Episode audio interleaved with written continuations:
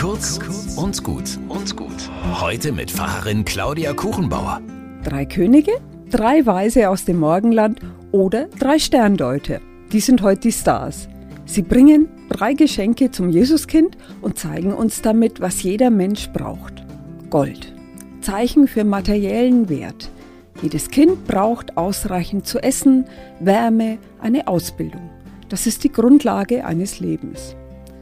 Weihrauch, der steht für das spirituelle Leben. Leben in der Gegenwart des Göttlichen, in Kontakt mit Gott. Beten heißt, sich in der Gegenwart eines Freundes zu befinden, sagt Teresa von Avila. Keiner geht allein durchs Leben.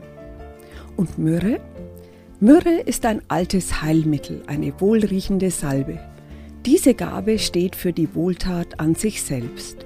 Wellness sozusagen, damit ich meinen Nächsten lieben kann, wie mich selbst. Gold, Weihrauch, Myrrhe.